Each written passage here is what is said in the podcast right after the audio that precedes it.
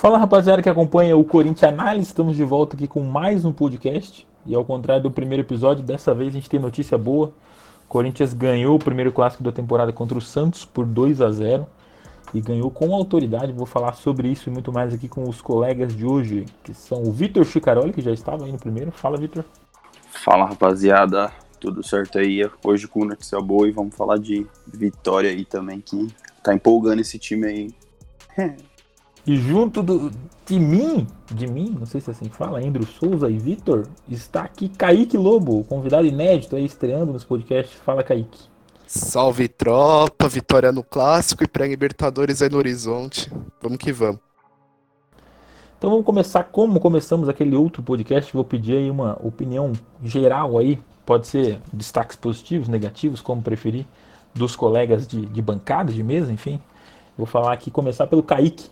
Fala, Kaique, o que você achou do jogo aí? Qual o ponto que você destaca? É, eu destaco é, primeiramente a opção pelo Everaldo ali, que tá virando um praticamente um coringa do Thiago Nunes, né? Que tá sendo usado por um lado, pelo outro, foi usado pelo meio também. É, e o, o gol no começo, que, que ajudou muito, uma pressão intensa na saída de bola do, do Santos, que eles não viram a cor da bola no primeiro tempo. Acho que deram uma finalização só. E, enfim, é, é um, e também outra coisa que foi corrigida, que eu, que eu consegui observar, que foi a questão da, das bolas nas costas laterais, que a gente não viu muito nesse jogo. Por mais que o time tenha continuado assim adiantado, é, pressionando ali o, praticamente todos os jogadores de, de, de linha ali no campo de ataque, conseguiu corrigir o posicionamento de forma que não tomasse bola nas costas. E acho que isso foi importante também. E, e o, o, principal destaque ali do, do primeiro tempo, para mim, foi o, o lado direito ali, tanto o Fagner quanto o Janderson, que, que fizeram o Jorge passar mal ali do lado esquerdo. Que onde é, foi o caminho do, das pedras. É o Felipe Jonathan, né? É o Felipe Jonathan, desculpa. e ali foi o caminho das pedras do Corinthians no primeiro tempo. Do, aquela, aquela, aquele espaço ali que, que foi explorado. E o, o Santos também deu espaço, não fez muita, muita pressão, não fez um. Não deu pra entender se eles iam recuar mais as linhas, ficaram meio perdidos mesmo na marcação. Que isso foi o principal. É isso que eu acho que, que é importante ponderar também. O Corinthians fez uma partida muito boa mesmo, sobretudo no primeiro tempo. Mas tem que se destacar também o time muito estranho que o, que o português lá, o Gesualdo, mandou a campo. É... Exato, tipo, a, a linha não sabia se estava uma linha adiantada pressionando ou uma linha mais recuada, esperando o Corinthians, com uma coisa meio. no meio, meio do caminho, assim, foi estranho. E até parece que ele falou que não conhecia o Corinthians, né, pelo que eu li por aí. É, e parece que não conhecia mesmo, porque nos, nos primeiros jogos ele, a gente até falou no outro podcast que a dificuldade do Corinthians vinha sendo a lateral ali, o costado dos dois laterais. E ele escalou três centroavantes, dois centroavantes pelos lados ali, nenhum dos dois conseguia explorar o fundo, as costas ficou uma coisa confusa, não tinha meio, não tinha ataque. O Corinthians teve muita O Cantilho, por exemplo, jogou tranquilo, tranquilo primeiro tempo, muito com muito espaço para fazer essa inversão aí que fez o Fagner se destacar. E você, Vitor, o que, que você viu da partida aí para comentar com a gente? Bom, tô com vocês aí nessa, né? Mas acho que independente do de ser um time meio frágil do Santos e tudo mais, tem que ressaltar que foi o primeiro grande teste da temporada, né? Contra um clássico que, querendo ou não, em 2019 foi bem complicado. Então, pô, o Thiago Nunes mostra que já consegue lapidar o time do jeitinho que ele quer, da forma que ele quer jogar. Isso é interessante. É, Isso é, é interessante, interessante, também destacar que foi um clássico, foi o primeiro teste da temporada e foi o primeiro jogo que o time não sofreu gols, o que é interessante. Não sofreu gols. E foi o primeiro clássico que o Corinthians ganhou de mais de dois gols desde 2018, em fevereiro, que ganhou do Palmeiras de 2 a 0 De lá pra cá foram 25 Caraca. clássicos só ganhando de 2 a 1 ou 1 a 0 E só fez dois gols em três jogos, então é, é, é, algo a se destacar, né? Essa postura diferente. Fazia tempo que o Corinthians não, não ia para cima de um rival assim, né? Até Curioso... ganhava, mas. Curiosidade bacana mesmo, mano. Porra. É... Não, mas então, querendo ou não, foi um clássico, né? O Corinthians se impôs, jogou muito e, como você, como você falou, para mim o principal destaque aí, o Kaique também falou, foi não ter sofrido gol. Foi a defesa mostrar que tá se ajeitando. Pedro Henrique, que, meu, é bastante contestado ainda, só que pô, veio de jogo muito bom da Ponte Preta, hoje também não comprometeu. Baita atuação dele, do Gil, de todo o sistema ali, até mesmo o Sid Clay. que todo mundo tem um pessoal aí cornetando, né? Ele acabou perdendo um gol ali, mas para mim, dentro do que ele pôde, ele conseguiu fazer. É, não podemos esquecer do Cantilho, né? Que, cara, como você falou, principalmente no primeiro tempo ali, jogou muita bola, jogou muita bola. O cara, meu, dá uns passes fudidos, dá uns lançamentos assim. Ele realmente quebra a linha e, pô, você vê que é um jogador que tem as mesmas ideias do Thiago Nunes em campo, né? Isso que, isso que é da hora. Aí, fora que ele potencializa o Camacho, né? Que também tá muito importante. Só que, pô, é, hoje não tem o que falar do time, né, cara? Todo mundo tá muito bem. Bozelli ali na frente e o Everaldo e Jânio, que vocês já citaram aí também, muito, muito bem. É, a gente até daqui a pouco vai se aprofundar um pouquinho mais na questão do Everaldo Janderson, que é um, um pouco da, da, outra pauta aí do, do podcast. Mas falando um pouco do jogo ainda, eu acho interessante como o Thiago Nunes entende o que precisa fazer para extrair o máximo dos jogadores. É, é notório que o Sid Clay está fora de forma, então ele insiste muito pelo lado direito. O Sid Clay, que tem característica ofensiva, não, não tem desempenhado esse papel uhum. é nesse início de temporada, tem ficado um pouco mais, mais preso. E acho que é o caminho mesmo, não precisa expor o cara também, mandar ele subir toda hora, é, ele não, não vai aguentar voltar e vai só gerar crítica, né? Então acho que é inteligente. Outra coisa que é inteligente é explorar o cantilho. Não só porque ele é muito bom nesse lançamento, mas porque, como o Thiago já falou várias vezes, o Corinthians ainda não teve tempo para ensaiar tantas, tantas movimentações ofensivas, né? Então o Corinthians por baixo ainda tem dificuldade de criar. Você não vê muitas jogadas de, de toque rápido entre o Cantilho, Luan, o Zé, Luan, é pelo meio, assim. Então você tem que apelar, apelar entre aspas, para jogada longa e, e, tem dado certo. Acredito que, que o Thiago Nunes tem, tem, tem muito mérito em conseguir extrair algo de um time no estágio tão inicial, assim, e também não expor é, quem, tipo, o, o Sid Clay que ainda está recuperando a melhor forma e tudo mais. Então o técnico tem, tem um mérito grande em tudo isso aí. E o Pedro Henrique gostei muito mesmo. Eu, eu, admiro, eu gosto muito do Pedro Henrique, Paulo. Muito diferente da maioria da torcida. Porque eu gosto da personalidade. Eu acho que é um cara que, embora novo, ele não. Ele erra no, na quarta-feira, a torcida critica ele na quinta, na sexta no sábado. No domingo ele vai tentar o mesmo passo enfiado entre linhas, enfim, ele não vai, não vai tentar fazer só o básico. O Richard, por exemplo, mostra que, que sente a pressão, assim o Pedro Henrique ele erra, mas ele consegue erguer a cabeça no outro jogo, ter, não, não só tocar de lado, assim, tipo, desfazendo da bola, ele, ele arrisca. Eu acho isso legal, acho que, que é elogiável, assim. É, puxando aqui, vocês falaram do, do, do Cantijo, é, é impressionante, assim, que eu, que eu observo também em campo, como ele já atraiu a confiança dos companheiros, assim, de uma forma muito rápida. Tá não, um mês no Corinthians, um tempo, dois meses. E você vê que o, o, o Fagner vê quem já tá com a bola, já corre. É, o Luan vê quem tá com a bola já se posiciona para receber um passe. Porque sabe que a bola vai chegar. O cara já se posiciona entre linhas porque sabe que a bola vai chegar por cima, por baixo. E, e puxando ali que vocês falaram no, no podcast anterior, é, é, um pouco. Tem um pouco aqui. Pode estar tá gerando uma dependência mesmo. Como vai ser um time no cantinho? É, é, até por esse, esse início sem tanta criatividade, ele, ele se torna essencial. Assim, não tem como o Corinthians criar hoje sem ele, né? Que a maior, a maior, então. maior qualidade é esse lançamento. Então, mas acredito que com o tempo acho que, que o Corinthians vai ter mais mecanismos para se, enfim, funcionar sem ele, né? Mas o, sobre essa confiança, o Cássio hoje, na entrevista, é, perguntaram sobre o novo estilo de jogo e ele elogiou o novo estilo e se prolongou e elogiou o Cantilho, disse que se encaixou muito bem e tal, se adaptou rápido. Então, um dos líderes do elenco já elogiou o cara assim, então ele chegou e botou a camisa mesmo para comandar o time. Foi sobre o Cássio, sobre o Cássio, também dá para ver nitidamente que ele já evoluiu bastante no, na questão de bola no pé e tudo mais, né? Tá tocando bem a bola, tá. Hoje ele errou um lançamento ali que eu me lembro agora pensando bem. E querendo ou não, a bola tá passando bastante nele, né? Então isso daí é uma mudança bem considerável, que o time dificilmente dá chutão, é só em último do último caso mesmo, e pô, eu, particularmente, gosto, eu gosto disso. E tô começando isso. a ter uma confiança maior no Cássio isso também, não dá mais aquele friozinho na barriga e tudo mais. O jogo passado. Oh, ah, o jogo passado foram 63 toques na bola do Cássio. Tipo, uma marca bizarra, assim, que, pô, geralmente, hoje, por exemplo, ele teve 32 e, mano, participou bastante. Ano passado ele chegou a dar 15 toques, coisas assim, sabe? Então, pô, é uma mudança bem considerável no estilo de jogo. E tá aí um ponto que eu vejo como, como evolução dos últimos jogos ali contra Botafogo, Mirassol e Ponte. é que aqui é a questão do, de medir o risco, né? Que coisa que aconteceu hoje. O Corinthians mediu o risco ali de quando era necessário dar chutão, que teve alguns casos que foi necessário dar chutão, ou quando dava realmente para sair jogando. Coisa que não, não, não cometeu mesmos erros do que foi ali os dois gols que tomamos da, da Ponte Preta. Então é uma questão que teve evoluindo também. É, e você olha assim pro, pro horizonte ali chegando uma Libertadores, é animador. É bem animador. É, o, até foi, foi muito falado sobre isso, de entender o limite, né, do, de sair jogando.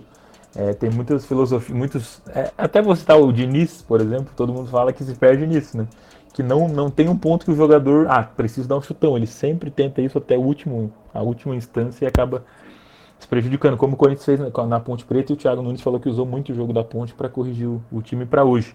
Mas mudando um pouco a pauta aí, já falamos bastante do jogo, acho que destacar o Bozelli também, acho que todo mundo já sabe. Ah, então, uma coisa que eu achei interessante também foi a entrada do Piton hoje, né? Fazer uma função, até para poupar o Sid Clay ali, né? Foi uma substituição que eu, eu particularmente não esperava, então, pô, achei interessante só. Nada mais, ele começou ali até como um ponto ali, puxando os contra-ataques e tal foi interessante. Apenas isso. ah, não, foi, foi bom mesmo. Acho que foi uma alternativa interessante.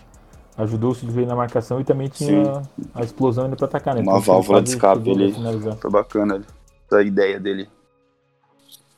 É porque. E porque depois da expulsão do, do Janderson é natural o Corinthians recuasse e o, o Bocelli ficou isolado. Então ele, ele basicamente ficou recebendo o lançamento e ele ia aguentar até os 45 sim, segundo sim, tempo, sim. fica recebendo o lançamento. Então acho que a entrada do, do Piton foi, foi essencial nesse sentido, né? De reforço da marcação e ter um escapezinho ali pra pelo menos segurar a bola, tirar um pouco a bola do Santos pra não ficar pressionando o tempo eu todo. Acho que eu gostei das duas. É, fora o Gabriel, que foi por lesão do Camacho, o Vital também foi. Acho que foi uma troca interessante, porque. Foi, entrou bem. Segura, segura bem a bola, né? É. É um cara que tem um pouquinho de explosão puxar um contra-ataque, mas ele consegue sim, matar muito sim. tempo, girando, girando, driblando, enfim. Entrou mas, bem, gostei dele. Falando agora que você falou da, da função, do nova função do Python, já vamos puxar para outra pauta que é a nova função do Janderson. Nova velha, né? Que ele jogava assim na base, uhum. mas depois de jogar todo profissional na esquerda, ele jogou na direita hoje acho que melhorou bastante. É, é o substituto para o Ramiro aí na, nesse lado direito, com o Everaldo na esquerda. O que, que vocês acham? Cara, eu. Assim, eu acho que é o que tem. Nisso que faz falta um Pedrinho, por exemplo, né? Mas não vamos falar dele aqui. Mas eu acho que no momento o Janderson é o principal nome, até porque tem uma experiência maior do que a do Madison. E, pô, eu, eu particularmente, já falei até no outro podcast, eu, eu gosto do Janderson, acho que ele tem margem para evoluir bastante ainda. Precisa melhor, arrumar algumas tomadas de decisões ali, melhorar. Que nem hoje ele perdeu uns passes ali também que a torcida já estava irritada com ele no estádio, estava rolando aquela pegação no pé já.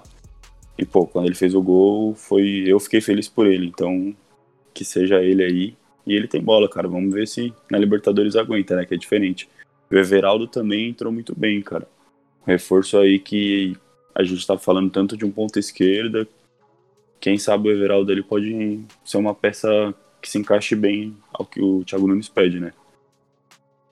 É, eu, eu vejo bem nesse sentido, assim mesmo. Eu realmente ele eu gosto do estilo de jogo dele, que é bem agressivo, bem de um contra um, é, mas ele tem esse problema de finalização que ele tá, ele tá melhorando e, e essa questão da tomada de decisão que o Vitor falou também. Mas é. Bom, é, eu vejo que tem. E somando-se ao fato de que. Ah, que a gente não vai falar aqui do Pedrinho, também de especulação, de montar que vai pro Corinthians e nada, mas é, se o, o Piton ele se encaixar nessa, nessa função de, de lateral quando for necessário e o Janderson continuar se desenvolvendo, é nítido que jogo a jogo ele, ele melhora um pouco, tempo a tempo ele melhora um pouco, é, torna-se desnecessário o Corinthians contratar um, um ponta, porque, enfim, acho, é, acho melhor desenvolver o que tem em casa, sabe?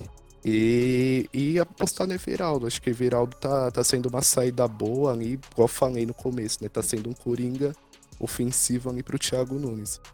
E, enfim, voltando. Só pra completar agora falando do, do, do Janderson, é, é, é, natural até que o. A gente vê aqui até que o Bosseng, que às vezes perdia a paciência com ele um pouco, né? é, agora tá, tá elogiando ele. Agora o, o Janderson tá. Enfim, teve até um, um gol essa temporada que ele, ao invés dele cortar pro fundo e isolar a bola, ele já cruzou pro Bolsonaro fazer o gol. E é, é, é nesse caminho. Não, é, eu ia concluindo isso daí e falando nessa relação de Janderson e Bozelli, cara, eu vejo que é um negócio muito de irmão mais velho ali. Os dois se dão muito bem, é bem, bem bacana isso. E sobre você ter falado que não precisa contratar um ponta, que eu discordo um pouco. Porque, aliás, eu acho que, assim, se chegar um nome aí pra ponta, não vai elevar absurdamente o patamar do Corinthians. Mas, pô, o Corinthians precisa do elenco. Ao que tudo indica também não vai ter o Pedrinho no meio do ano, então já vai ter esse problema de procurar também uma reposição. Então acho que tem que trazer. O ideal seria o Everaldo ali ser uma opção do banco, seria o ideal para mim, ao meu ver, e um cara que chega para ser titular. Mas concordo, o resto eu concordo. O Everaldo tem bola para isso, pode surpreender, mas para mim o ideal seria um algum nome aí que está por vir. Quem sabe? Ah, inclusive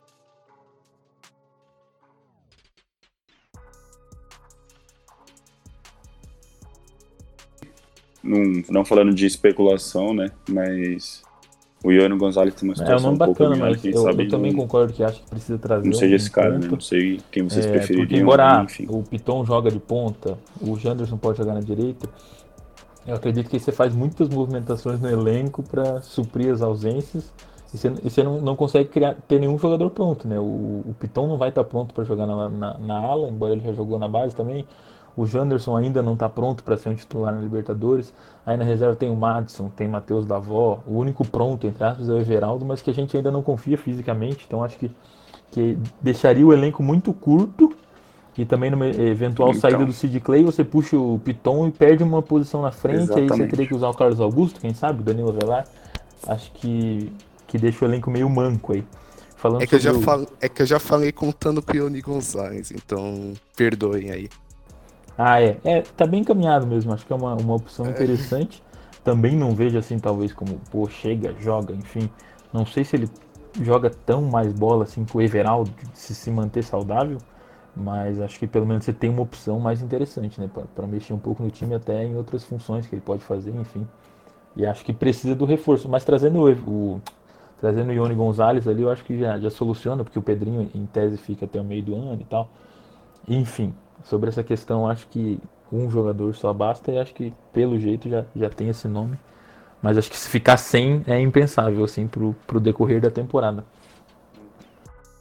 Agora falando sobre o Bozelli e o Janderson, acho que o Thiago Nunes elogiou muito eles hoje, né? Falou que é o arco, é a flecha.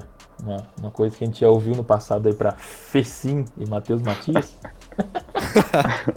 Mas elogiou bastante os dois, né? O último jogo teve assistência do Janderson pro gol do Bozelli, agora uma assistência do Bozelli pro gol do Janderson. Então acho que eles vão se, se calibrando aí. E eu gostei bastante hoje das tomadas de decisão do Janderson. Acho que ele, ele sente um pouco que tem que tocar pro Bozelli, que ele procura mais assim algumas bolas. Ele deu duas boas bolas pro Bozelli, que o Bozelli dominou mal, acredito. Então, eu acho que ele melhorou bastante pelo lado direito ali, que ele consegue chegar no fundo e não precisa puxar pro meio. Gostei bastante da atuação dele. E eles são irmão mais velho mesmo, igual o Victor falou, o Bozelli na, na beira do campo perguntaram da expulsão do Janderson, ele falou, vou matar ele no vestiário, fez a gente correr muito no segundo tempo e tal, rindo. Então acho que, que essas broncas são normais aí de, de jogo e, e acredito que, que o Janderson até deve gostar disso, que ele aprende bastante aí diariamente com um cara tão experiente.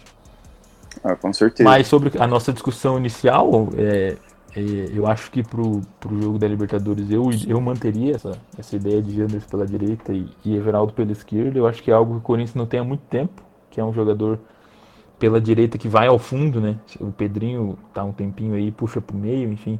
Eu gosto de, de um, um jogador como o Pedrinho que puxa pro meio porque o Fagner passa, mas acho que essa tabelinha do Fagner com alguém mais agudo também é muito interessante, como foi hoje, enfim. E o Janderson aproveita mais os espaços, por exemplo, o Bozelli saiu da área e conseguiu dar uma assistência porque ele passou em velocidade, algo que o Pedrinho talvez não faria. Então acho que muda a característica e fica mais interessante, assim. Até para um jogo fora de casa você ter um contra-ataque, enfim, mais rápido, acho que, que é legal.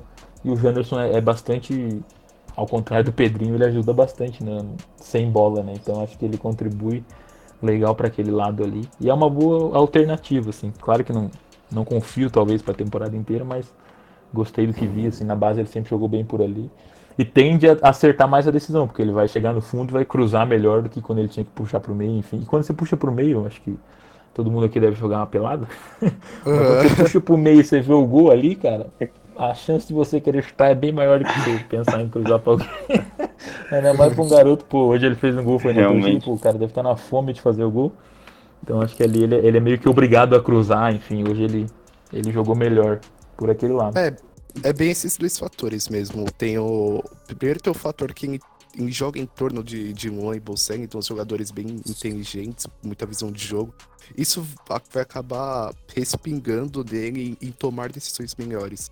E tem o fato também de que ele é bem esforçado, dá pra ver que ele, ele ouve os companheiros, ele, ele se dedica, ele ajuda no ataque, ajuda na defesa.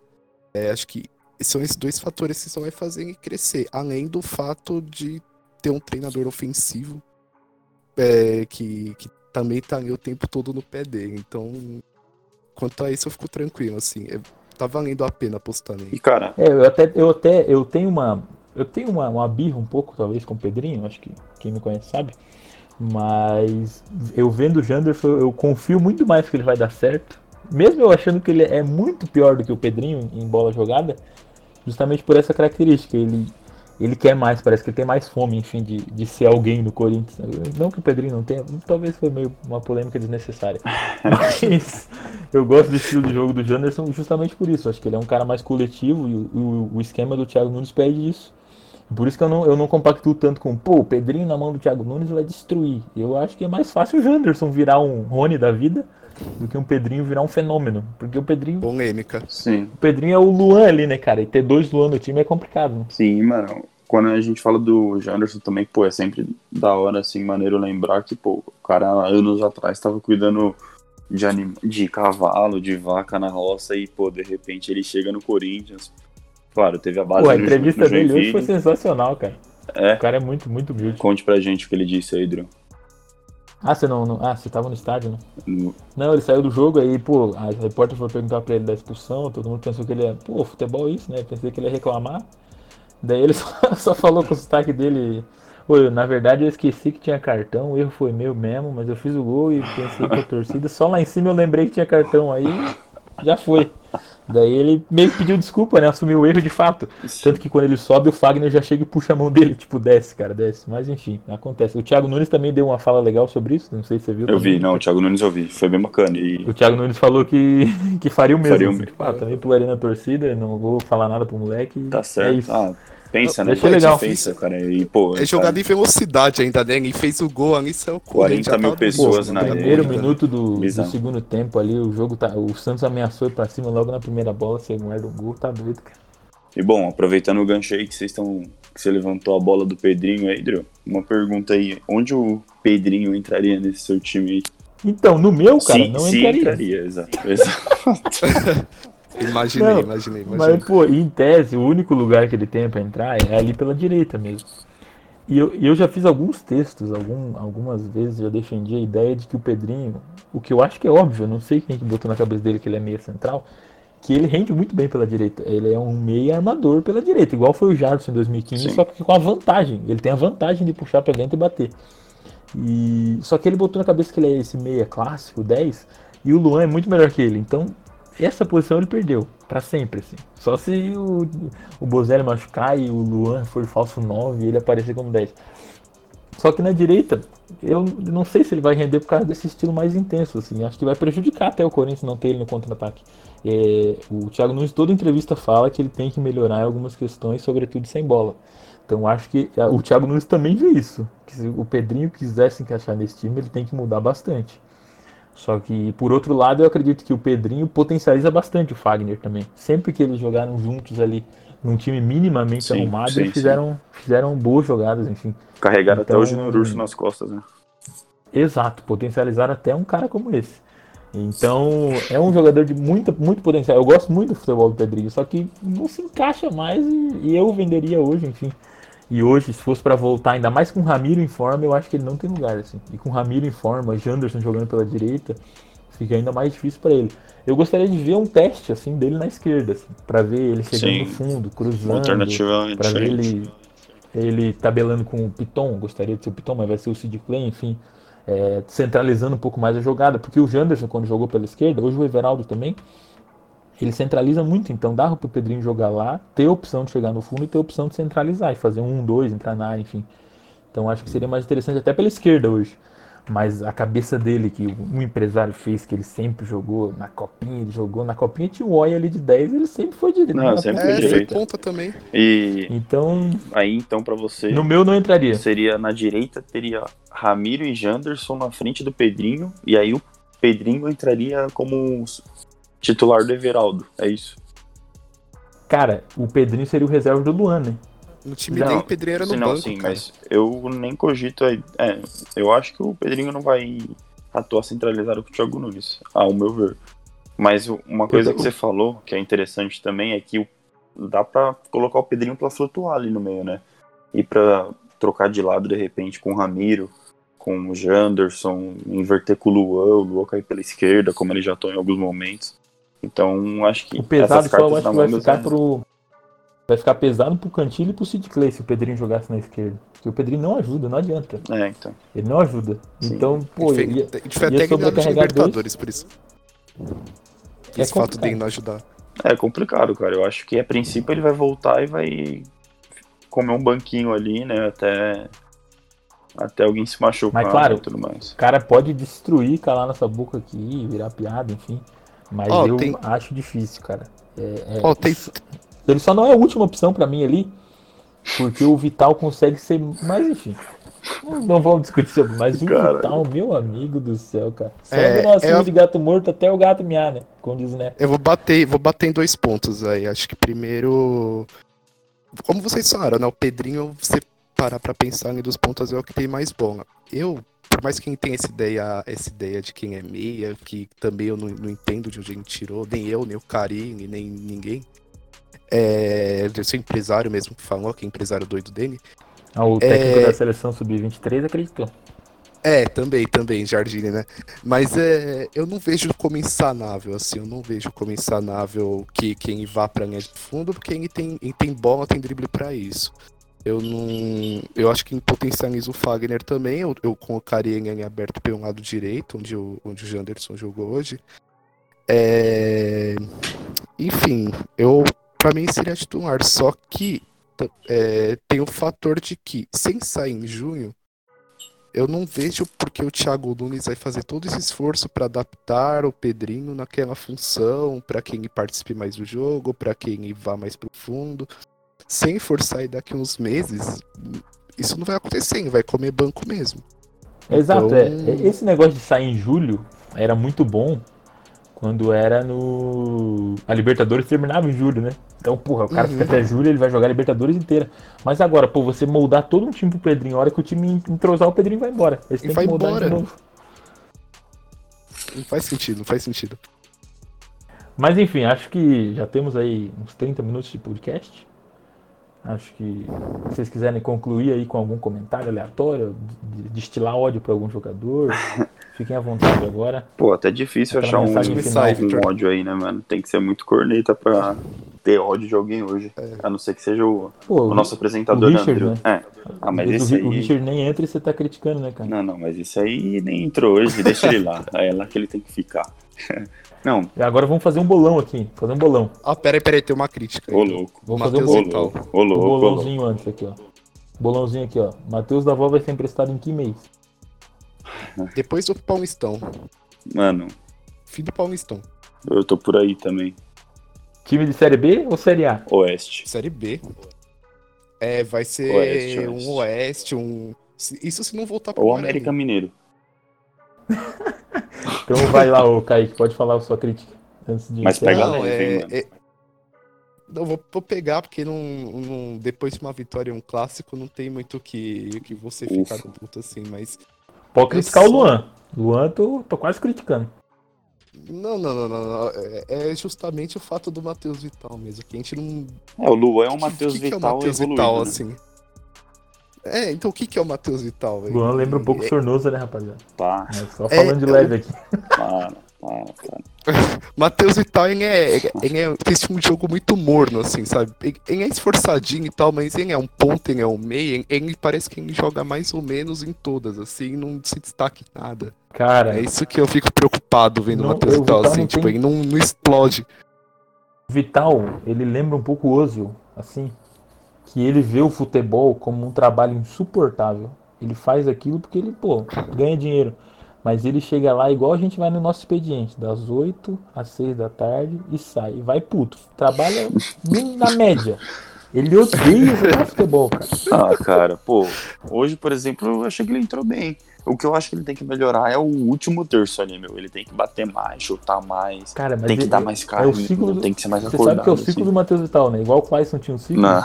Ele entra bem num jogo, entra bem É, no outro, exato. no terceiro você pede titular. No quarto jogo ele vira titular, três jogos sem fazer nada, volta pro banco e continua. É igual, o Clayson foi assim por muito tempo, né?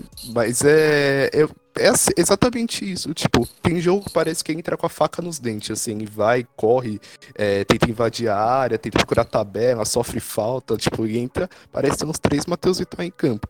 Tem jogo que ele entra morno ali, parece que tá com preguiça, parece que tá fazendo ali, ó, pô, sou pago pra tá jogando aí, não tô nem Cara, aí, ele, tem, é- uma- ele, tem 40 mil de torcida aí É cantando meu nome. Ele não tá- parece que ele não tá nem aí às vezes. Isso eu acho meio estranho. ele é, o, ele é o, o, o jogador do FIFA ali, que você recebeu do seu olheiro. E tá- ele é 60 de overall, mas ele tá escrito tecnicamente abençoado. Só que você nunca treina, aí ele fica 60 pra sempre. É só, É, Ele vive no mundo Em dele, teoria- né? Mundo em mágico de teoria ele Matheus tem Vital. talento, mas nunca, nunca apareceu esse talento. Enfim, acho que criticamos bastante aí, nada a ver com o vídeo, a gente puxou pro Vital aí. Não, você quer falar do Mas- Luan aí, você pode falar aí, André, também. Perde passar Não, pode, não. pode falar do. Vamos deixar pra próxima aí que já tá com É, né? tempo. Tá ligeiro. Lua vai... O Lua, o É, Lua é, que- isso aí, cara. A gente pode criticar ele hoje. Aí no, pro- no próximo jogo ele vai decidir. Ele pode acabar com o jogo. Vai destruir, pai, vai destruir. Vai destruir. Não Ele, ele vai ser rei da América de novo depois de destruir na Libertadores. Aí quero ver Rapaz, onde vai ser. Isso é difícil, mas. E bom, falando de Libertadores aí, a perspectiva de vocês é boa para esse duelo em Assunção na quarta-feira. Como que vocês estão vendo isso aí? O nosso próximo episódio do podcast vai ser sobre isso. Então quem tiver Pô, mas é. de ouvir Não, mas aí aí eu já ia engatar tudo, tá ligado? Mas agora você quebrou Cara. tudo e segue o jogo. Não, a gente tem que conquistar a audiência aqui. A audiência vai voltar para ouvir o próximo episódio. Então, deem suas Fica a curiosidade aí. Um abraço. Então é um abraço. Até o próximo episódio, que vai sair um dia antes do, do jogo ou na manhã do dia do jogo. Olha aí. Então fique ligado aí nos nossos canais que a gente vai, vai lançar Fica a aí. ansiedade. Quem sabe com outros participantes, acho que eu tô pensando em tirar o, o Vitor. Mas até a próxima aí, rapaziada. Um abraço. Com o Chirico na próxima. Despeçam-se. Isso aí. Falou, Valeu, rapaz. tropa. Valeu, vai Corinthians. É nóis, vai Corinthians. É Luan mais 10, hein, rapaziada.